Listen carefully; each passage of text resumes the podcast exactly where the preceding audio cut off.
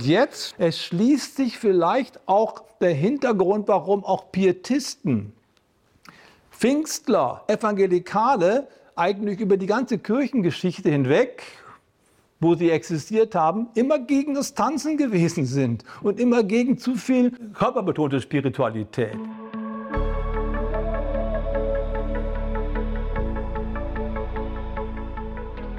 Wie kann man Religionskritik begegnen? Auf der einen Seite, so wie Fabian es eben gemacht hat, indem man Argumente sammelt und ähm, auch die Vorwürfe oder die Anfragen mal gewichtet, durchleuchtet, reflektiert und dann etwas entgegnet. Das alles spielt sich auf der intellektuellen Ebene ab, die natürlich zu unserem Menschsein dazugehören. Aber wenn wir den Glauben vermitteln wollen, und das ist mein Thema, dann brauchen wir einen ganzheitlichen Ansatz weil der Mensch eben mehr ist als nur Intellekt, sondern auch seine religiöse Empfänglichkeit ist in erster Linie gar nicht so sehr intellektuell begründet, sondern eben ganzheitlich. Kurz kurze Einführungsgeschichte. Ein Kollege von mir, ich nenne jetzt keinen Namen, hat folgende Geschichte erzählt auf einer Konferenz. Er spielt Golf. Und beim Golfspielen kam ein Freund auf ihn zu und sagt, hör mal, äh, erklär mir doch mal, warum lässt Gott gerade dieses ganze Leid zu und diese ganzen Kriege und so weiter? Gib mir mal eine Antwort drauf. Und äh, mein Kollege sagte, nö, mach ich nicht. Ich gebe dir jetzt keine Antwort drauf. Es ist nicht der richtige Ort hier. Ja, wieso? Also, du musst doch. Ja, mache ich, aber komm erst mal mit mir in meinen Gottesdienst, dann sprechen wir weiter. Dann hat er ihn also in seinen Gottesdienst eingeladen und er kam dann am Sonntag. Und dieses Erlebnis war ein ganzheitliches Erlebnis. Schon am Parkplatz wurde er freundlich begrüßt. Das heißt, das soziale Element war vorhanden. Menschen haben sich gefreut, dass er da war. Eine gute Begrüßung öffnet schnell das Herz. Er kommt rein in das Gebäude, es wird ihm ein Kaffee angeboten, es ist schöne Musik im Hintergrund und es ist alles toll eingerichtet und er ist total überrascht, dass eine Kirche so aussehen kann. Dann beginnt der Gottesdienst, die Musik. Ihm kommen fast die Tränen, weil das, was da geboten wurde, das kannte er überhaupt nicht. Es hat sein Herz berührt. Und dann kam die Predigt, die intellektuell gut vorbereitet gewesen ist und Dinge sehr gut untersucht hat.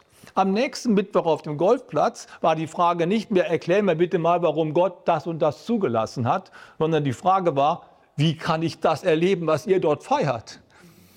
Das heißt, diese Ganzheitlichkeit, die er dort erlebt hat, hat in seinem Ansatz auf die Frage Gott einzugehen, etwas verändert. Und darum geht es mir auch in meinem Vortrag. Die Kirche, über die wir sprechen und äh, über die wir insgesamt heute uns austauschen, ist mal ganz grob gesagt, seit Konstantin dem Großen, so also 313 nach Christus, ein sehr wichtiges historisches Datum, ähm, Seitdem ist die Kirche vom Staat in Europa weitestgehend gestützt worden, supported worden und in Anspruch genommen worden. Das heißt, die Glaubensvermittlung, die christliche Glaubensvermittlung ist mitnichten einfach nur durch äh, erfolgreiche Evangelisation hat sich das ereignet, sondern ganz stark durch eine Verschränkung von Staat und Kirche. Und das äh, ist auch der Hintergrund, warum sich die Kirche über viele Strecken ihrer Geschichte auch mit einem weitgehenden Formalismus begnügen konnte. Formalismus bedeutet, dass das Glaubensleben eigentlich nicht so wirklich prickelnd und individuell erlebt wird, sondern einfach kulturell vorgegeben ist. Jetzt aber leben wir in einer Zeit seit Mitte des 20. Jahrhunderts, wo diese Verschränkung, zumindest in Westeuropa und in, der westlichen Welt, die Verschränkung zwischen Staat und Kirche sich auflöst. Und das, was früher der Staat von der Kirche an Werten übernommen hat, das war ziemlich deckungsgleich. Und das fällt jetzt wieder auseinander. Und heute können wir uns keinen Formalismus mehr erlauben, sondern wenn das Christentum nicht ganzheitlich präsentiert wird, werden wir in dieser Zeit keine Chance haben, wirklich viele Menschen zu erreichen. Das ist mein Ansatz, warum ich heute hier über dieses Thema sprechen möchte. Gottesbild, Menschenbild, Ebenbild. Und in erster Linie ist mein Abriss eine geschichtliche Reflexion. Ich werde also nicht zu sehr jetzt auf die Möglichkeiten einer ganzheitlichen Spiritualität eingehen, sondern ich möchte kurz kirchengeschichtlich mal erläutern, wie sich Dinge so entwickelt haben und warum das so ist, wie es ist in Deutschland und in Europa und was wir tun können, um wieder Ursprünglichkeit zurückzugewinnen.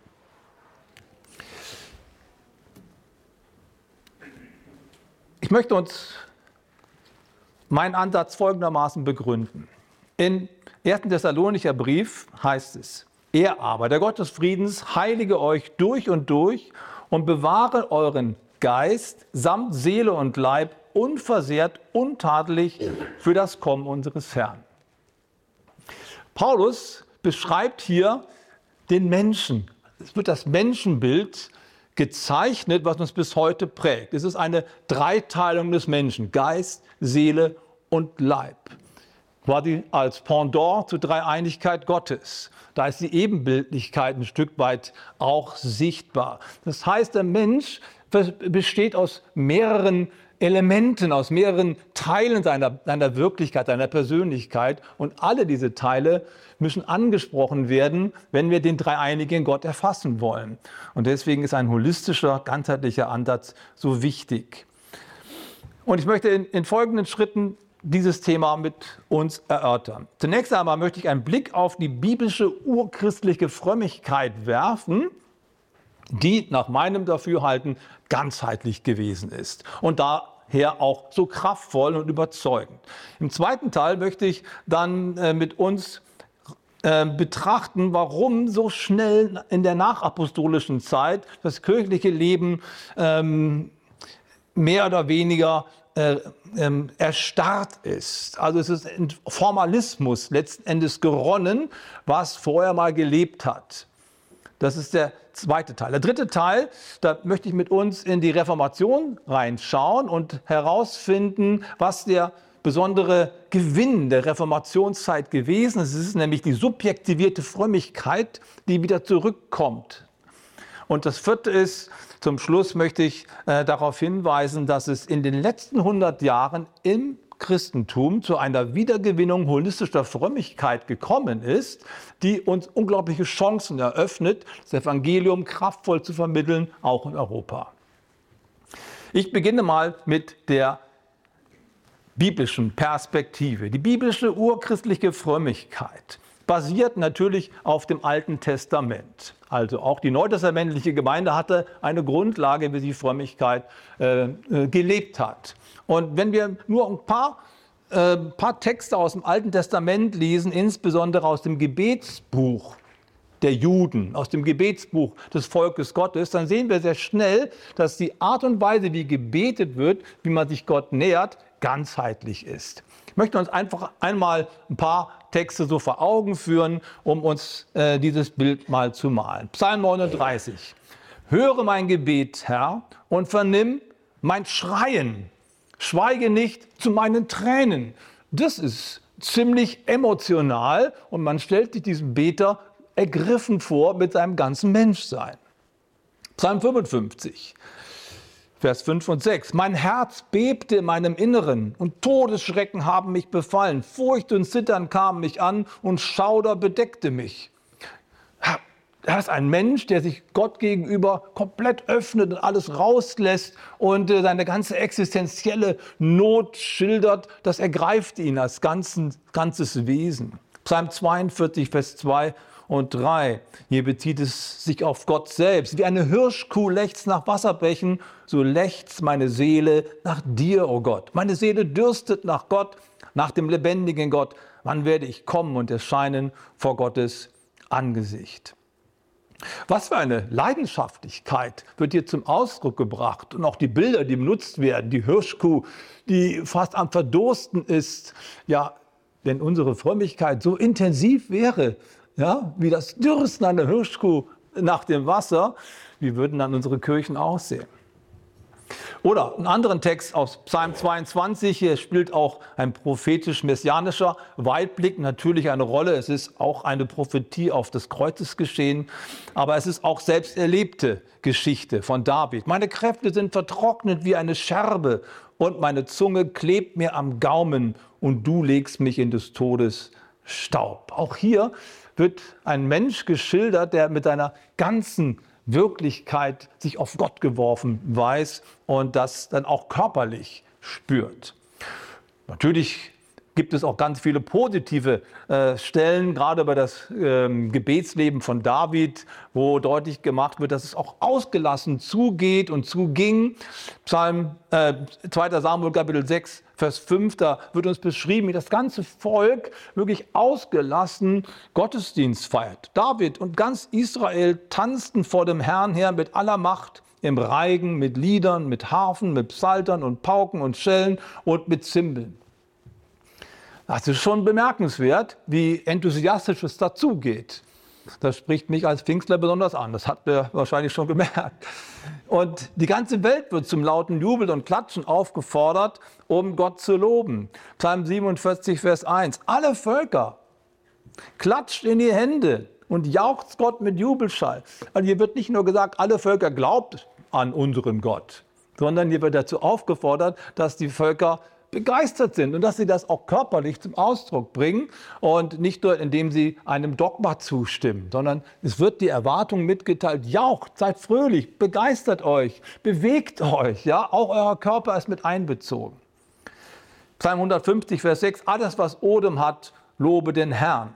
Und wie das dann aussehen soll, wird in den Versen vorher beschrieben. Lobt ihr mit Posaunenschall, lobt ihr mit Harfe und Zither, lobt ihr mit Tambourin und Reigen. Reigen heißt tanzen. Diese kleine Auswahl gibt einen Einblick in eine Frömmigkeit, die den ganzen Menschen einschließt, laute und leise Emotionen zulässt und auch den Körper mit einbezieht. Durch Klatschen, Tanzen, Jubeln, Rufen, Musizieren. Ähnliche Beschreibungen und auch Aufforderungen finden wir im Neuen Testament. Hier habe ich jetzt keine Bibelstellen für die Folie dabei, aber ich will nur ganz kurz daran erinnern. Apostelgeschichte 4, Vers 24. Da betet die erste Gemeinde, nachdem sie die Nachrichten bekommen hat, dass sie verfolgt werden, wie ein Mann, einmütig, erheben sie alle zugleich, zeitgleich ihre Stimmen. Es wird ein mächtiger Chor, ein mächtiges Chorgebet angestimmt.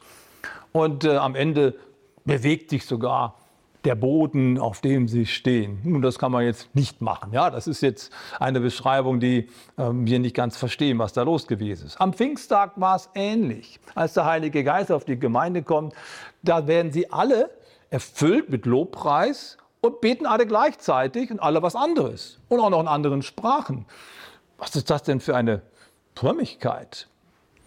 Ein Chorgeist oder ein Chorgebet. Das finden wir sehr häufig. Und das wurde offensichtlich als sehr ekstatisch wahrgenommen. Einige meinen, die wären schon betrunken. Und immer wieder finden wir solche Aufforderungen, auch im Neuen Testament, äh, wo wir eingeladen werden, mit unseren ganzen Sinnen Gott zu feiern.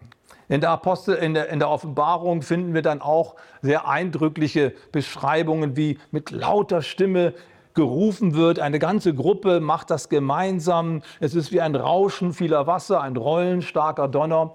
Also das ist schon sehr, sehr bewegend, was dort ähm, uns geboten wird.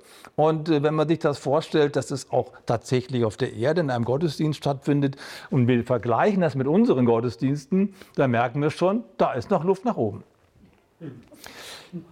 1. Korinther 14 werden ekstatische Momente wie Zungenreden, Offenbarungen, Weissagen genannt, Weissagungen genannt.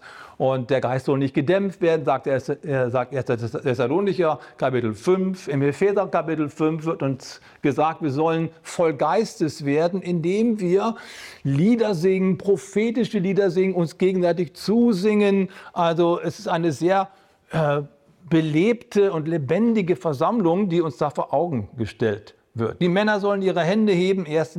Timotheus 2, Vers 8, eine übliche Gebetsform in der jüdischen Synagoge.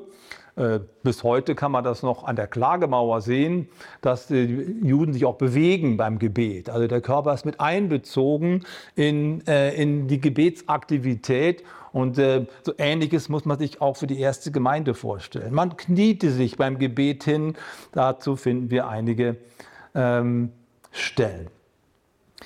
Und damit will ich es auch schon bewenden lassen, weil äh, mir es ja vor allen Dingen darum geht, zu zeigen, wie konnte es denn passieren, dass aus dieser lebendigen, ganzheitlichen Spiritualität im Laufe der Kirchengeschichte so ein Formalismus am Ende bei rausgekommen ist. Wie konnte es geschehen, dass sich diese Lebendigkeit so schnell verliert? Und das bringt mich zu meinem zweiten Punkt, zu meinem zweiten Teil. Formalisierung ganzheitlicher Frömmigkeit seit der seit dem Ende des apostolischen Zeitalters. Und lasst uns mal kurz einen Überblick uns verschaffen, wie es denn nach den Aposteln so weitergeht. Wenn man so die ersten Dokumente der Kirchengeschichte sich anschaut, zum Beispiel die Didache, das ist die zwölf Apostellehre so aus dem Jahrhundert 120 nach Christus, dann finden wir hier die Beschreibung von reisenden Propheten. Offensichtlich also gab es in den, in den, Gemeinden selber wohl das prophetische Element nicht mehr so stark. Man brauchte dafür einen Reisedienst. Zumindest könnte man es so deuten. Und da ist schon was bisschen runtergebrannt. Es ist etwas verloren gegangen. Und äh, in der gleichen Zeit, ein paar Jahre später, entsteht so eine Protestbewegung, die sich gegen den Verlust der Ursprünglichkeit, der Ganzheitlichkeit wendet, gegen den Verlust individuell erlebter Geisterfahrung. Das ist der Montanismus. Montanus und seine zwei Begleiterinnen, so um 150 nach Christus in Kleinasien, treten auf und protestieren gegen die zunehmende Verkirchlichung und die zunehmende ähm, Veramtung sozusagen. Das kirchliche Amt entsteht im zweiten Jahrhundert und ähm, die Idee, dass quasi der Glaube in erster Linie und auch der Geist in erster Linie der ganzen Kirche gegeben ist und nicht mehr so sehr dem Einzelnen. Das setzt sich immer mehr durch und dagegen äh, stehen sie auf und äh, wenn sie auch manchmal etwas merkwürdige, äh, merkwürdige ähm, Redewendungen äh, benutzen und äh, Montanus hatte für sich selbst so die Idee, er wäre der Parakletos? Also Gott hätte ihn gesandt, er wäre die ähm, menschliche Verkörperung des Heiligen Geistes. Das ist natürlich drüber, das ist klar. Aber in, in seiner Aussage ist er orthodox. Er hat quasi keine Lehren verändert, sondern nur seine Selbst, äh, Selbstbeschreibung ist äh, natürlich mangelhaft. Und er, von ihm ist nicht viel erhalten, aber ich möchte euch einen Text vor Augen führen, der so deutlich macht, worum es ihm eigentlich geht. In einer Prophetie sagt er, siehe, der Mensch ist wie eine Lyra. Und ich, damit ist der Heilige Geist gemeint, der prophezeit also in erster Person, ich fliege hinzu wie ein Plektron. Plektron. Der Mensch schläft und ich wecke ihn. Siehe, es ist der Herr, der die Herzen der Menschen erregt und den Menschen ein neues Herz gibt. Dieses Bild von der Lyra und dem Plektron beschreibt eigentlich sehr plastisch, worum es eben bei Spiritualität geht. Der Mensch als solches ist zunächst einmal ein Instrument, was selbst keine Musik hervorbringt, aus sich selbst heraus. Sondern es braucht die Berührung des Heiligen Geistes, erst das Plektron und er streicht über die Seiten und dann beginnt alles zu klingen. Man könnte es vielleicht auch so erklären. Wenn man versucht, einem anderen Menschen seine Begeisterung über ein Musikstück deutlich zu machen. Und dann fängt man an, darüber zu sprechen, dass es da Allegro gibt und Fortissimo und dann noch mal wieder leisere, leisere Töne und man versuchte dann die, die Dur noch zu erklären. Und wenn es einen Text gibt, vielleicht den Text auch noch zu erklären, dann entsteht wahrscheinlich bei den allermeisten kein wirkliches Bild, was man erfahren kann. Musik kann man nicht mit Worten beschreiben. Musik muss man Hören. Es ist ein Hörerlebnis. Und erst im Hörerlebnis erschließt sich die eigentliche Kraft, die eigentliche Botschaft. Und so ähnlich ist das auch hier mit Montanus. Er sagt, einfach nur den Glauben zu kennen und ihn zu bekennen, das ist nicht viel mehr als eine Lyra. Aber da ist noch kein Leben drin. Jetzt muss auch der Geist Gottes dazukommen, alles zum Klingen bringen. Und das geht gerade verloren in seiner Zeit diese Ganzheitlichkeit. Und das möchte er, äh, möchte er zurückholen. Er äh, erlebt so eine vertrocknete Formalisierung in seiner Zeit. Die bischöfliche Struktur setzt sich durch und ähm, der vormals partizipatorische Gottesdienst verändert sich in einen ja, noch nicht hochkirchlichen, aber doch sehr stark vom Amt her geleiteten Gottesdienst, in dem der einzelne Gläubige nicht mehr wirklich aktiv selbstständig mit eigenen Beiträgen partizipiert, sondern nur noch als Resonanzkörper da ist. Also er antwortet wohl, er ist mit einbezogen, aber es ist nicht mehr, sind nicht mehr viele Akteure, die selbstständig Beiträge bringen im Gottesdienst, wie das noch im 1. Korinther 14 uns beschrieben wird. Wenn ihr zusammenkommt, habe jeder etwas. Jeder soll was beitragen. Das gibt es im zweiten und dritten Jahrhundert zunehmend weniger. Und dann kommen im vierten Jahrhundert äh, immer mehr Liturgien auf. Die großen Liturgien, die ein bisschen eine Rolle spielen, ähm, die Byzantin, der byzantinische Rhythmus, Ritus, die Alt-Jerusalemer Liturgie oder hier im Westen seit dem 6. Jahrhundert das Sakramentarium Gregorianum. Also das sind quasi Liturgien, die den Gottesdienst ziemlich stark ähm, regulieren und dann auch institutionalisieren. Die sind nicht schlecht, aber da fehlt dann doch auch die Spontanität, das Unvorhersehbare. Wenn wir uns mal versuchen vorzustellen, wie die Gottesdienste vor diesen großen Liturgien bevor die greifen, wie die stattgefunden haben, dann müssen wir ein bisschen verstehen, wie Versammlungsformen in der Antike überhaupt stattgefunden haben. Nur so erklären sich auch manche Texte, die wir sonst gar nicht so richtig verstehen. Zum Beispiel der Text, dass die Frau in der Gemeinde schweige, hat ja einen Kontext. Und der Kontext ist die altrömische und altgriechische Versammlungsform, die sich aus zwei Elementen zusammensetzt, ist äh, quasi ähm, die eigentliche äh, die, die, die Versammlungsform, die wir hier haben, die Mahlfeier, die auch dann die Christen übernommen haben als, als Form, wie sie sich versammelt haben, besteht aus zwei, aus zwei Elementen. Das war in der säkularen Welt so und dann eben auch bei den Christen. Man kann das in der Kirchengeschichte ganz gut nach, äh, nachstudieren, dass bis ins dritte Jahrhundert hinein, da wo uns kirchliche Versammlungen beschrieben werden, werden sie uns ausschließlich als Mahlversammlungen beschrieben. Wie, wie, funktioniert das? So eine Mahlversammlung besteht im ersten Teil aus einem Essen. Daher kommt auch der Name Mahlversammlung. Und äh, da wurde gegessen und ähm, das, äh, da waren alle eingeladen, auch Frauen. Man war alle zusammen und am Ende dieser Mahlfeier gab es dann noch einen religiösen Abschluss. So ein bisschen wie in manchen katholischen Kreisen, man betet ja vor dem Essen und auch nach dem Essen. Hat Luther übrigens auch gemacht. Es gibt Gebets, äh, Gebets, äh, Gebetsangebote im kleinen Katechismus für das Gebet vor dem Tisch und nach dem Tisch. Ist in Vergessenheit geraten. Ne? Und so ähnlich war es hier auch. Die haben also gefeiert, die haben gegessen und getrunken und am Ende haben die dann den Göttern Dank, gegeben und auch ein Opfer gebracht. Das gehörte einfach so dazu. Und die Christen haben diese Form übernommen. Natürlich hat man hier dann nicht irgendwelchen heidnischen Göttern äh, was geopfert oder ihm Dank gebracht, sondern man hat es natürlich dem dreieinigen Gott gebracht. Aber wahrscheinlich in einer ähnlichen Form wie auch die Griechen. Äh, und das bedeutet, man rezitiert vorgegebene Texte. Und das kann man sich im Altertum gar nicht anders vorstellen als rhythmisch rezitieren. Man bewegt sich dazu. Und wenn man dann schaut, äh, in die Geschichte reinschaut, wie solche Feiern stattgefunden haben, dann sieht man, wie die Leute sich bewegen dabei. Manchmal tanzen sie sogar äh, liturgisch oder als oder als, oder als Reigentanz im jüdischen Kontext ist das beschrieben, sodass manche davon ausgehen, die Christen haben am Anfang im Gottesdienst getanzt nicht wild, also einige wenige Schritte und Bewegungen haben dann schon als Tanz gegolten. Das reichte dann schon. Aber immerhin, der Körper war mit einbezogen. Und nach, dieser, nach diesem äh, religiösen Teil der Payan-Feier wurde dann quasi der Saal ausgeräumt. Äh, die Leute durften gehen und dann kamen die Tische rein und äh, die Sessel und dann wurde das Essen aufgetragen und hier, also das richtige Essen und vor allem die richtigen Getränke kamen auf den Tisch. Ne? Das nannte man eben dann das Symposion. Interessanterweise ist das Saufgelage, was man damals hatte, heute eine wissenschaftliche Veranstaltung. Also muss man auch erst mal drauf kommen, was man sich gerade daran anlehnt. Ne? Aber es ging ums Trinken und beim Trinken hat man auch diskutiert.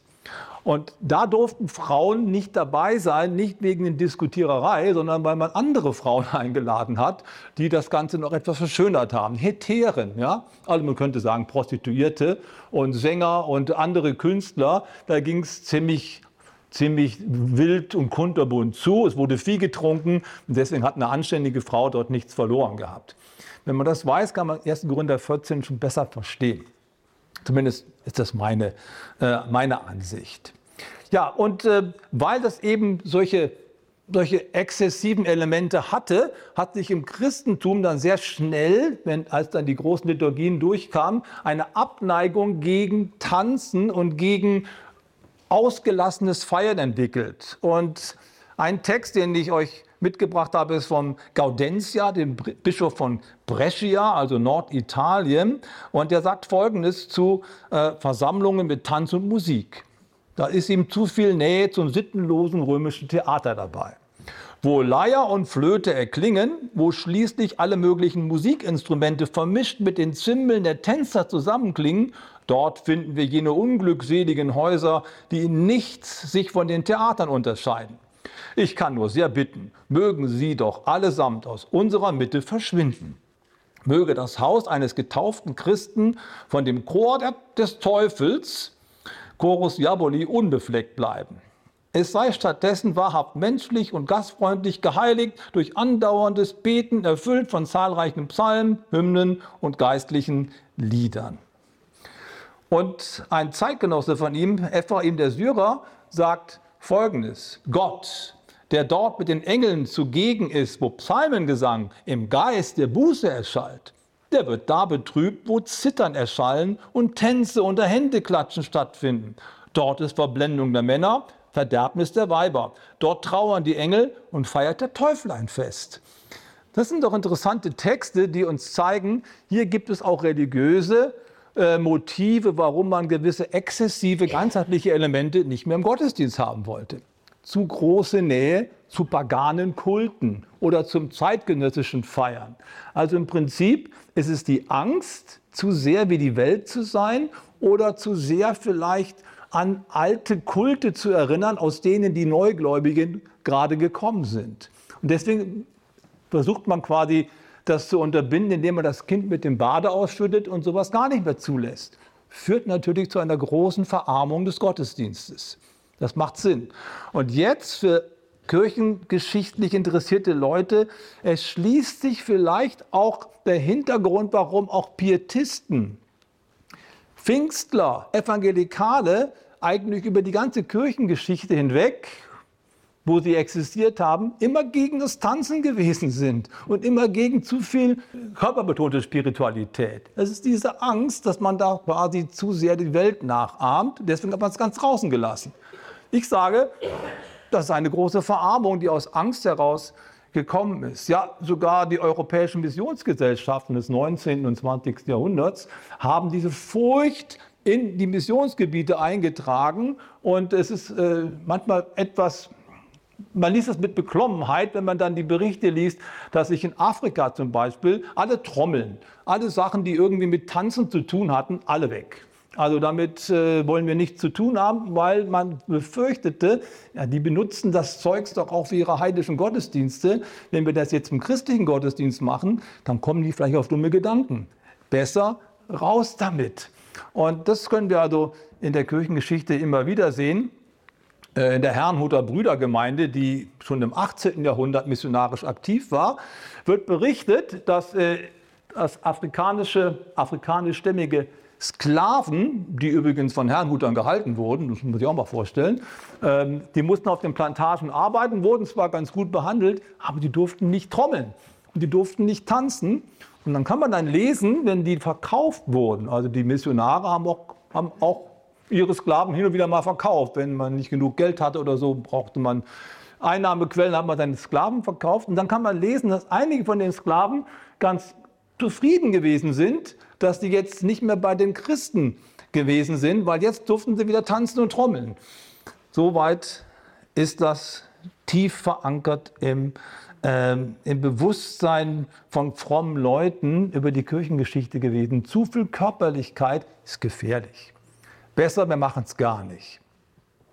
Das führt aber eben zu einer Verarmung des christlichen Gottesdienstes. Immerhin, und ich komme auf die Siegerade für den zweiten Punkt, in der alten Kirche oder in den alten Kirchen, damit ist die katholische Kirche gemeint, die orthodoxen Kirchen, haben sich doch eine ganze Menge, trotz aller Formalisierung, eine ganze Menge ganzheitliche Elemente erhalten, die sinnlich wahrnehmbar sind. Ich will nur mal einige aufzählen. Das Bekreuzigen.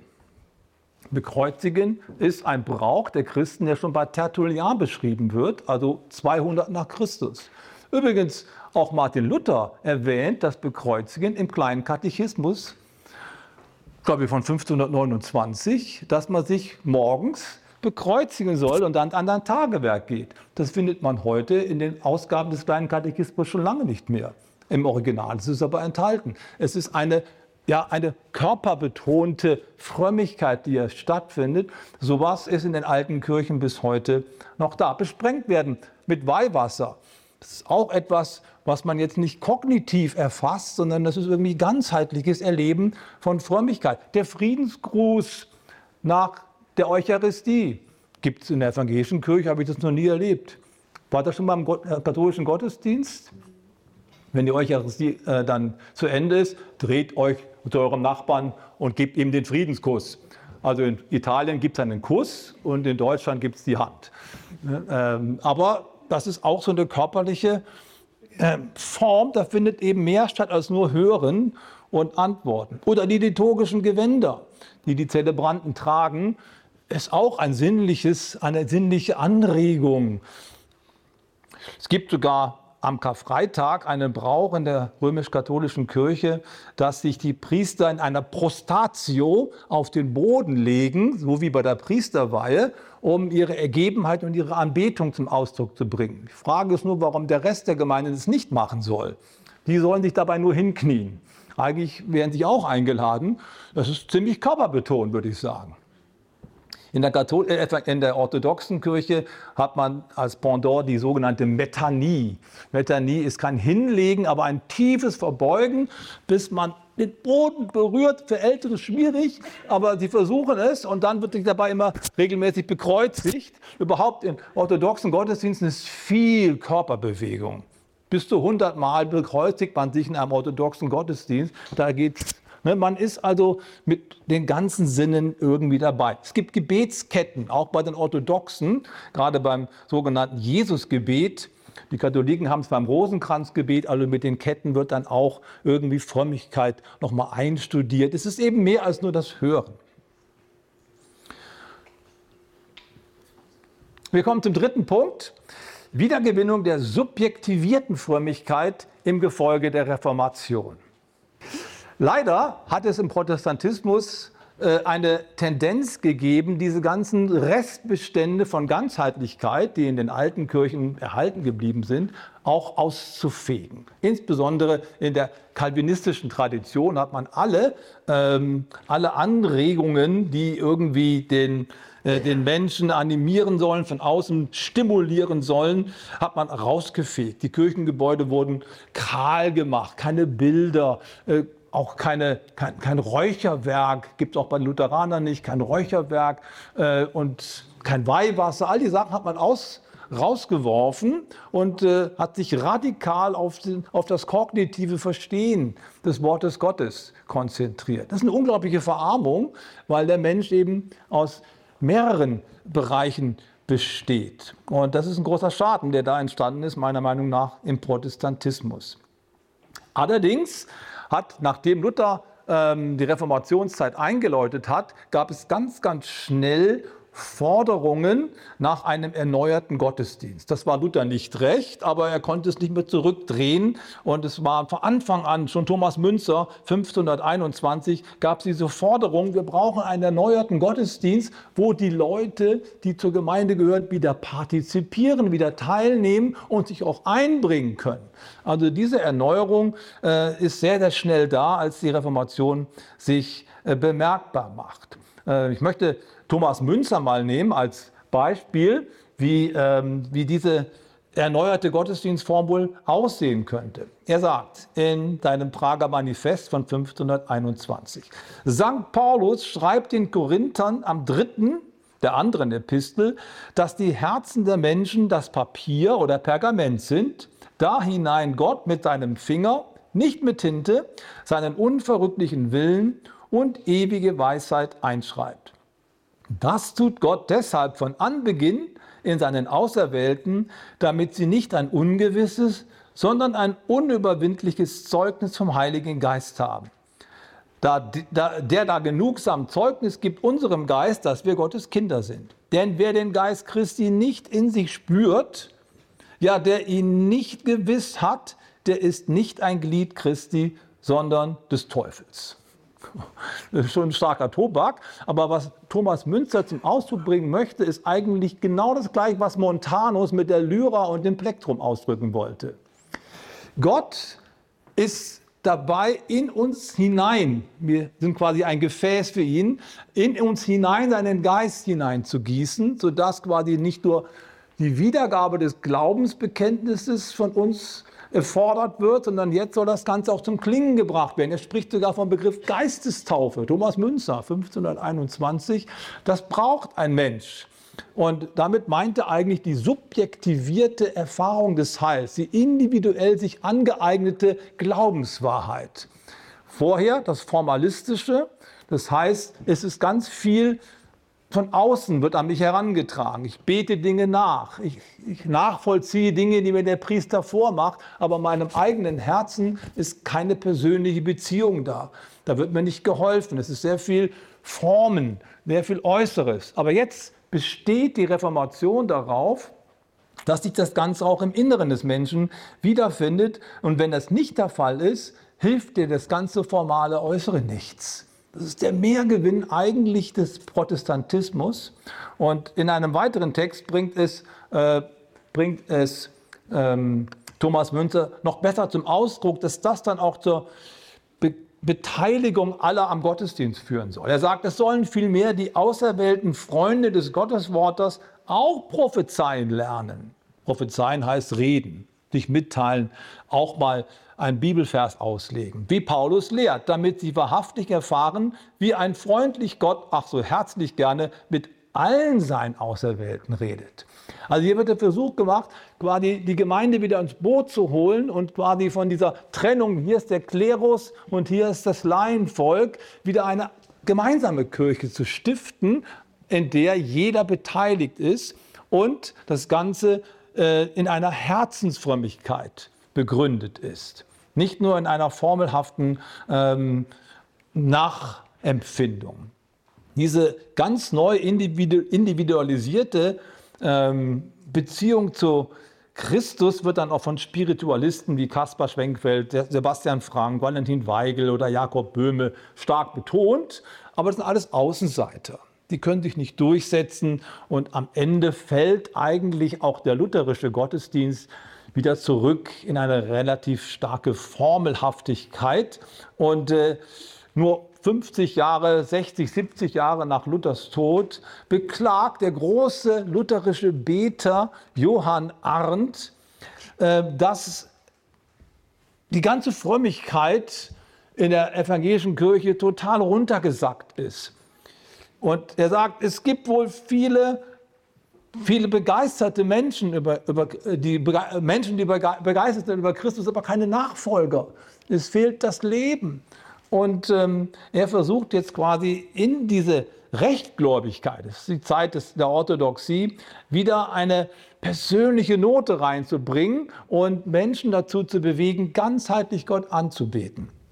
Eine berühmte Schrift von ihm, das Paradiesgärtlein von 1612, das äh, empfiehlt einen fünfstufigen Gebetsweg. Er lehnt sich da an die Mystiker des Mittelalters an.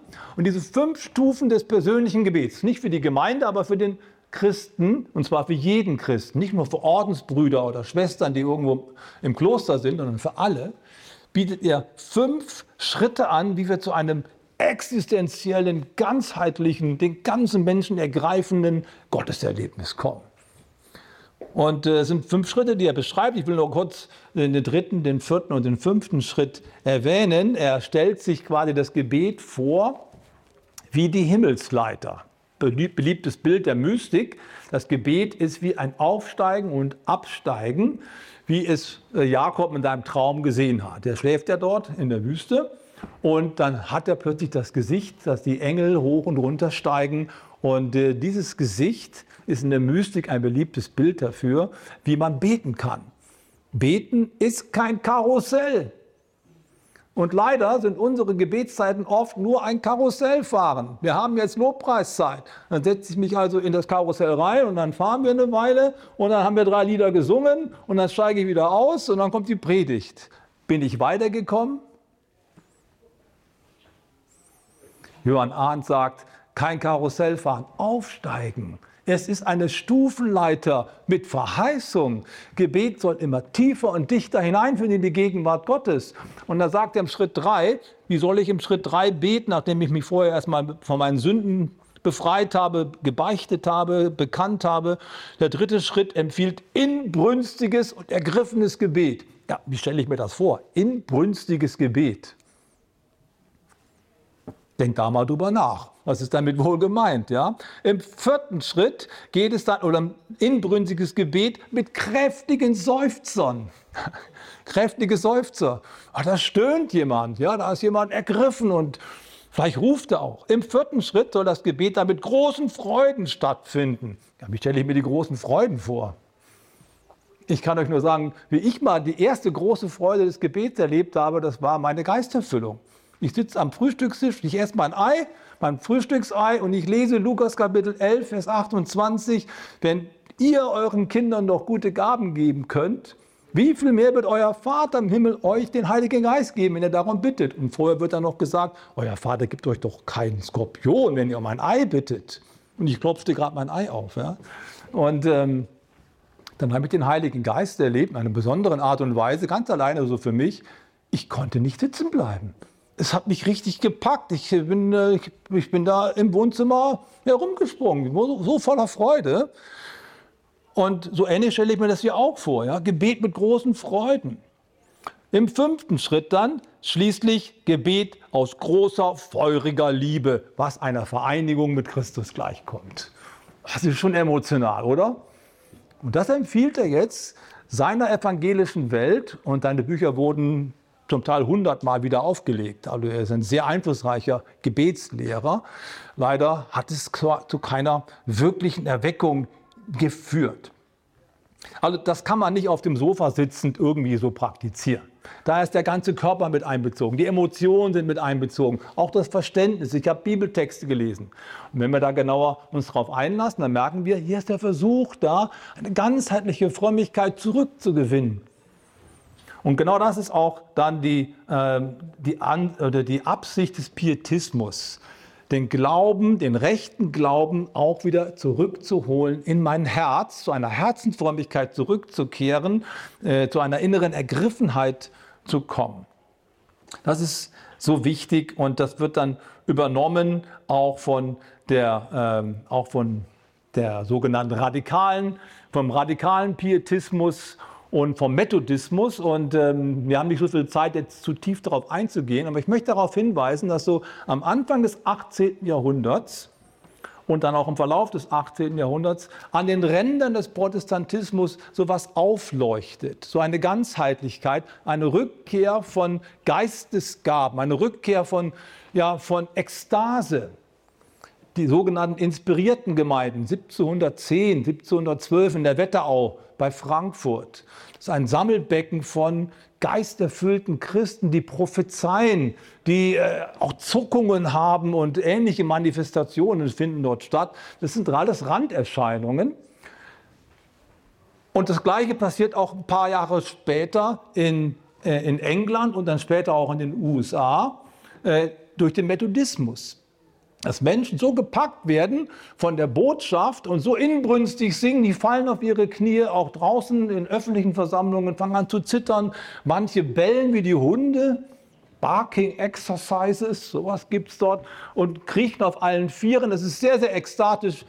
Kenner erinnert das an die Toronto-Zeit in den 90er Jahren. So ähnlich ist es da gewesen. Alles Randerscheinungen.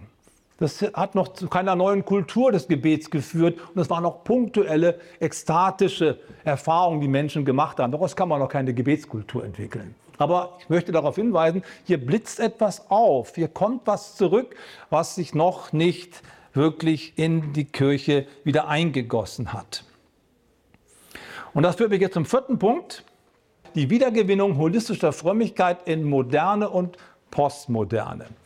Also diese Dinge, die im Methodismus, bei den inspirierten Gemeinden, im radikalen Pietismus stattfinden, die finden jetzt Anfang des 20. Jahrhunderts eine, eine, eine neue Betätigungs- und Erscheinungsform in der Pfingstbewegung. Also diese ekstatischen Momente und diese ähm, ganzheitlichen Elemente kommen ähm, Anfang des 20. Jahrhunderts in das Christentum zurück und setzen sich hier auch fest. Das ist der eine, der eine Impuls, der quasi das, das Christentum komplett verändert hat. Ich werde es gleich noch an Zahlen auch belegen. Komplett verändert hat. Also diese ekstatische äh, Erfahrung des Menschen, wo der ganze Körper mit einbezogen wird, wenn man sich die Berichte von frühen Pfingstversammlungen durchliest. Azusa Street 1906, das ist sehr, sehr wild. Ich weiß nicht, ob wir dabei gewesen sein wollten. Aber was man festhalten kann, ist, hier ist der ganze Mensch beteiligt. Das Herz, der Verstand und auch der Körper. Und das war offensichtlich für viele Menschen so bewegend, dass sie da dran geblieben sind. Und das hat dann zu einer äh, Pentekostalisierung des Christentums geführt im Laufe des 20. Jahrhunderts. Das ist der eine Impuls. Der zweite Impuls, der zu einer starken Veränderung der christlichen Frömmigkeit weltweit geführt hat, ist die sogenannte Dekolonisation. Seit den 16 seit den 60er Jahren. Das heißt, der Rückzug der europäischen Mächte von ehemaligen Kolonialgebieten mit der Folge, dass die Christen, die dort eigentlich von westlichen Ideen und von westlichen Missionskirchen sehr stark geprägt waren, plötzlich alleine da stehen und sagen, ja, was machen wir jetzt? Und fangen an, ganz neue Kirchen zu gründen. Die sogenannten afrikanischen unabhängigen Kirchen entstehen in dieser Zeit. Und entwickeln sich zu einer, zu einer Erneuerungsbewegung, die für uns von großer Bedeutung sind. Aber der Reihe nach. Der erste Impuls also die Pfingstbewegung. 1906 in der Azusa Street kommt es zu einer, ja wahrscheinlich der wirkmächtigsten Erweckung der Kirchengeschichte. Wenn man bedenkt, dass zwischen 1906 und heute, das sind 120 Jahre, in dieser Zeit sind etwa 600 Millionen, also von null bis heute 600 Millionen von 600 Millionen Christen weltweit rechnen sich selber der pfingstlich-charismatischen Bewegung zu. Wenn man das hochrechnet auf die Gesamtchristenheit, ist etwa ein Viertel. Und das innerhalb von 100 Jahren, das ist schon außergewöhnlich und es hat schon lange die Konfessionsgrenzen übersprungen. Es ist kein Sondergut mehr irgendeiner Gruppe. Es ist eine gesamtchristliche Spiritualität entstanden, die ich äh, jetzt mal kurz erklären möchte, wie sich das ähm, entwickeln konnte. Also in dieser Ursprungserweckung 1906 in der Azusa Street fangen die Leute durch die Geisteskraft, die sie äh, erleben, fangen die an zu klatschen. Die fangen an, ihre Hände zu heben, die bewegen sich rhythmisch zu gesungenen Liedern. Und das sprengt jeden Rahmen herkömmlicher Gottesdienste. Eine feste Liturgie wird außer Kraft gesetzt. Als eine vollständige Partizipation des einzelnen Gemeindemitglieds am Gottesdienst geschehen. Man könnte auch sagen, eine Demokratisierung des christlichen Gottesdienstes. Das hat das hat alles stattgefunden. Und das gab es auch schon vorher bei den Methodisten und bei den inspirierten Gemeinden. Aber im Unterschied zu diesen Randerscheinungen in den Jahrhunderten vorher, hat sich diese Frömmigkeit, die zunächst mal ekstatisch hervorgerufen wurde, im weiteren Verlauf verändert. Irgendwann mal ist auch eine Erweckung vorbei. Nach ein paar Jahren ist das vorüber und dann äh, stellt sich die Frage, was bleibt denn davon übrig? Viele Sachen verschwinden einfach wieder und haben gar keine langfristigen Folgen. Aber hier in der Pfingstbewegung, nach Abebben der ersten äh, Übertreibungen auch und Überspannungen, die das mit sich gebracht hat, ähm, haben sich diese Impulse nicht mehr verlaufen, sondern die haben ihren Charakter verändert. Von einem ekstatischen Moment der Ganzheitlichkeit hin zu einem liturgischen Element der Ganzheitlichkeit. Was meine ich damit? Ekstatisch bedeutet, kannst du nicht kultivieren, das kommt und das geht. Wenn man aber die Begleiterscheinung wie Hände heben und klatschen oder tanzen, lautes Rufen oder Partizipation am Gottesdienst, auch unabhängig von ekstatischen Momenten, als Kultur einer neuen Gottesdienstform in die Zukunft trägt, dann kann daraus etwas ganz Neues entstehen, was auch ohne übernatürliche Ereignisse stattfinden kann. Und genau das passiert hier äh, im 20. Jahrhundert, dass man auch nach dieser ekstatischen Phase die Mehrgewinne eines erneuerten ganzheitlichen Gottesdienstes kultiviert und damit auch multipliziert. Das führt dann in den 1960er Jahren dazu, dass die pfingstliche Frömmigkeitskultur, und darum geht es ja letztendlich, diese Frömmigkeitskultur, wo der ganze Mensch mit einbezogen ist, überspringt die Konfessionsgrenzen Grenzen erstmal in die evangelische Welt rein und dann auch in die katholische Welt rein und führt, so wird es in der Literatur gerne bezeichnet, zu einer Pentekostalisierung des Christentums Ende des 20. Jahrhunderts. Und ähm, man, kann, man kann Folgendes feststellen, ich habe euch ein paar Zahlen mitgebracht.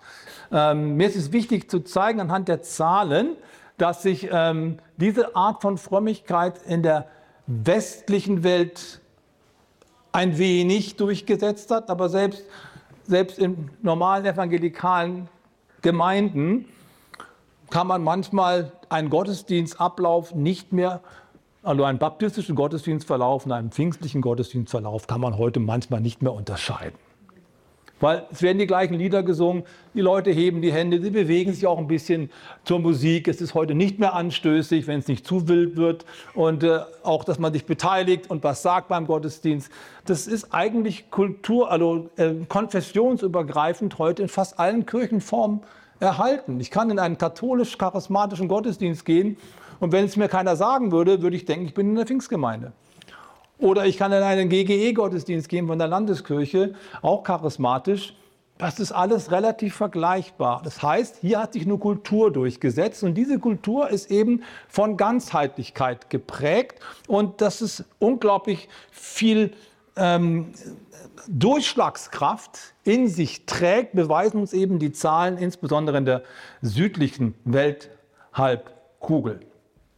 Ich habe davon gesprochen, der zweite Impuls ist die Dekolonisation. Das heißt, der Rückzug der europäischen Kolonialmächte führt dazu, dass die, dass die äh, Völker und Nationen, die jetzt selbstständig werden, selber auch darüber nachdenken, wie sie ihre Gottesdienste und ihre Frömmigkeit gestalten wollen. Und was die westlichen Missionare verboten hatten, tanzen und Trommeln und ähnliches, das wird jetzt rausgeholt. Es entstehen völlig neue Kirchen, die sogenannten unabhängigen, äh, äh, unabhängigen afrikanischen ähm, Kirchen, das sind hundert, die da entstehen, die bringen diese alten kulturellen Formen in den Gottesdienst ein und inkulturieren sie in den christlichen Ritus. Und das macht den christlichen Ritus so anschlussfähig an die Gesellschaft, in der sie leben. Und wirklich viele, viele Menschen äh, können sich jetzt plötzlich wieder einer Kirche anschließen. Nach Angaben der World Christian Database 2006 gehörten Anfang des dritten Jahrtausends etwa 150 Millionen Menschen in Afrika einer pfingstlichen oder charismatischen Kirche an. Das entspricht einem Anteil von 17 Prozent aller Afrikaner und einem Anteil von über 33 Prozent aller Christen in Afrika. Das ist schon ein unglaubliches Phänomen, wenn man bedenkt, dass diese unabhängigen Kirchen erst Anfang der 70er Jahre entstanden sind. Also 30 Jahre später schon 150 Millionen Menschen, die davon erfasst sind, ein Drittel der Gesamtchristenheit. Das ist schon sehr, sehr beeindruckend. Und für ähm, den lateinamerikanischen Kontext verweist das Pew Research Center in Amerika darauf, dass die verblüffende Fähigkeit der pentekostal-charismatischen Bewegung äh, einmal zu einem ganzheitlichen Gottesdienst geführt hat, und dazu, dass rund 80 Prozent aller protestantischen Kirchen in Südamerika, Lateinamerika, heute eine ganzheitliche charismatische Frömmigkeit praktizieren. 80 Prozent, nicht nur die Pfingstgemeinden, auch die anderen. Und bei den Katholiken ist es so, in der katholischen Kirche Südamerikas schwankt der Einfluss der charismatischen Frömmigkeit. Und mir geht es jetzt nicht um das Charismatische, sondern um das Ganzheitliche. Zwischen 17 Prozent in Uruguay und 71 Prozent in Panama. Also auch der Katholizismus Südamerikas ist erfasst bei dieser neuen Spiritualität. Sagen wir mal im Schnitt 30 Prozent. In Deutschland genau 0,1 Prozent der Katholiken sind hier in diese Richtung offen. Da merken wir schon diese gewaltigen Unterschiede und das ist das, was Fabian auch versucht hat, heute uns darzulegen. Woran liegt denn das, dass es so schwierig ist, Inhalte rüberzubringen? Und ich glaube, die ganzheitliche Form ist ein großer, eine große Chance und damit komme ich zum Schluss und äh, möchte zum Ausdruck bringen, was Friedrich Daniel Schleiermacher schon vor über 200 Jahren gesagt hat. Er sagt nämlich, das Problem des modernen oder damals äh, damals noch das Problem des aufgeklärten Menschen ist es, dass er seinen religiösen Instinkt verloren hat in Europa. Aber jeder Mensch hat einen religiösen Instinkt und an den muss man wieder appellieren und an ihn muss man anknüpfen. Denn jeder hat einen Sinn und Geschmack für das Ewige in sich, so drückt er sich aus. Diese Anlage für das Ewige liegt tief im Menschen und muss gefördert werden. Und damit komme ich jetzt zu unserer Aufgabe abschließend und zitiere ihn aus seinem berühmten Werk über die Religion 1799. Der Mensch wird mit der religiösen Anlage geboren wie mit jeder anderen. Und wenn nur sein Sinn nicht gewaltsam unterdrückt, wenn nur nicht jede Gemeinschaft zwischen ihm und dem Universum gesperrt und verrammelt wird, dies sind eingestanden die beiden Elemente der Religion, so müsste sie sich auch in jedem unfehlbar auf seine eigene Art entwickeln. Was für eine positive Schau auf die Möglichkeiten, die Kirche hat. Diese Entwicklung zu ermöglichen, dass Menschen wieder diese Ganzheitlichkeit und den ganzen Menschen im Rahmen des religiösen Geschehens erfassen, das ist die Aufgabe der Kirche im 21. Jahrhundert. Und ich bin fest davon überzeugt, dass da, wo Geist, Seele und der Leib in den christlichen Glaubensvollzug wieder eingebunden sind, auch ganz viele Anschlussmöglichkeiten bestehen, eine Welt, die den religiösen Instinkt oder den Instinkt für Christus verloren hat, wiederzugewinnen. Vielen Dank für eure Aufmerksamkeit.